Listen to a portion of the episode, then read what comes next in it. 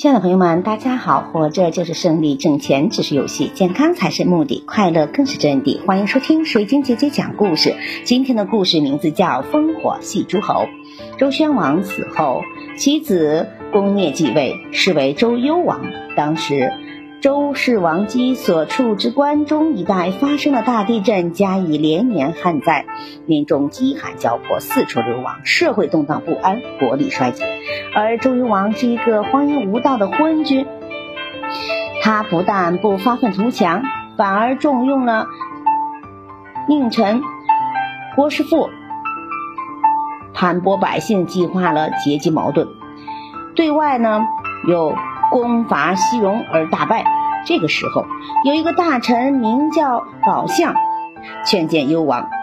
幽王不但不听，反而还把他给关了起来。宝相在监狱里一关就是三年。宝族人千方百计地把他给救了出来。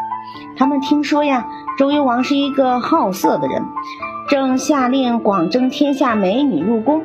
就借此机会寻访美女，在宝城内找了一位姓四的女子，教她跳舞唱歌，并把她给打扮了起来，取名为宝四，献给了幽王，替宝相赎罪。幽王见了宝四，非常的喜爱，马上就立她为妃子，同时还把宝相释放了。幽王自得宝四以后啊。十分的宠幸于他，一味的过起了荒淫奢华的生活。宝四虽然生得非常的艳丽，却冰若冷若冰霜。自从进宫以来，从来没有笑过。幽王为了博得他的开心一笑，不惜想尽了一切办法。可是呢，宝四终日不笑。为此，幽王竟然悬赏求计，谁能让宝四一笑，赏金千两。师傅就替幽王想了个主意，提议用烽火台一事。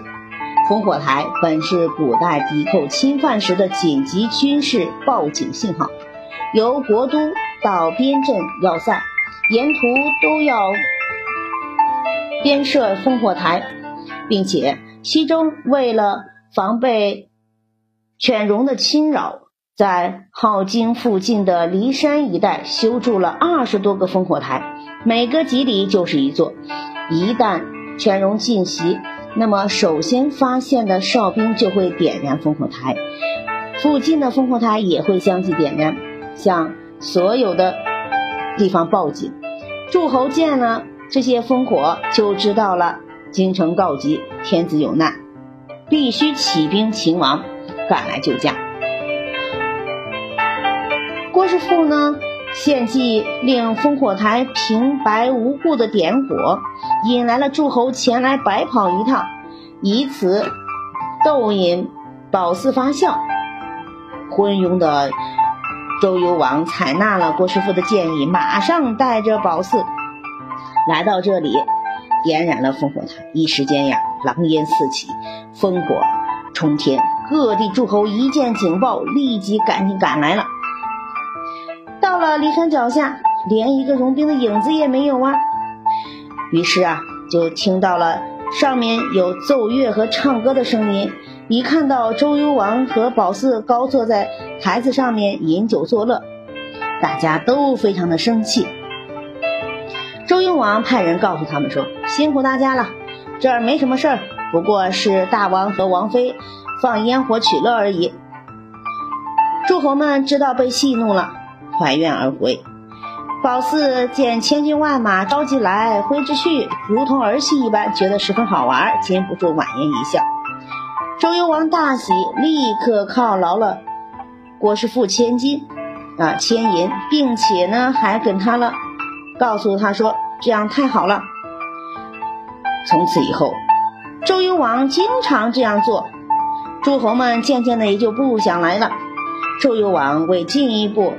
讨宝四欢心，又罔顾老祖宗的规矩，废除了王后申氏和太子姬就，封册宝四为后，宝四生的儿子伯服为太子，并下令废除了王后的父亲的爵位，还准备出兵伐攻伐他呢。申侯得到这个消息之后，先发制人，联合了西北的彝族犬戎之兵，于公元前七七一年进行了进攻镐京。周幽王听到了他要进攻，于是呢，非常的惊慌失措，急忙命令把烽火台给点着，火倒是烧了起来。可是诸侯们呢，因为经常被戏弄，大家都不再理会了。烽火台上白天冒着浓烟，夜里火光冲天，可就是没有一个救兵过来，使周幽王叫苦连天。镐京守兵本是怨恨周幽王昏庸。不愿将，呃，将领们经常克，并且他还经常克扣将领们的一些钱。这个时候啊，大家都不愿意为他效命了。结果敌兵一来，他们招架不住，便一哄而散了。犬戎兵兵马蜂拥入城，周幽王带着宝四还有伯服仓皇而逃。他们逃到了骊山途中。再一次点燃了烽火台，可是啊，依然没有来救兵。周幽王采纳臣下的建议，然后带着一百多名人逃进了离宫，命令放火焚烧前宫门，以迷惑犬戎兵，自己则从后门逃走了。逃不了多久，结果敌军追了上来，一阵乱杀。就剩下了周幽王他们一家三口，他们吓得瘫在车中。敌兵见周幽王穿戴着天子的服饰，就知道他是周天子，当场就把他砍死了，然后又把他的孩子太子给砍死，然后又把国嗣也给砍死了。至此，西周宣告灭亡了。犬戎攻破了镐京，杀死了幽王，退走后，申侯、卢侯。徐文公等共立原来的太子姬就为天子，于公元前七百七十年在申继位，是为周平王。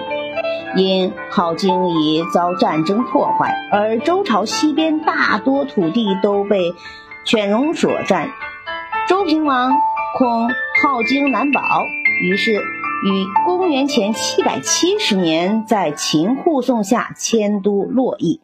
在郑晋辅佐下立国，东迁后的周朝史称为东周。感谢收听，再见。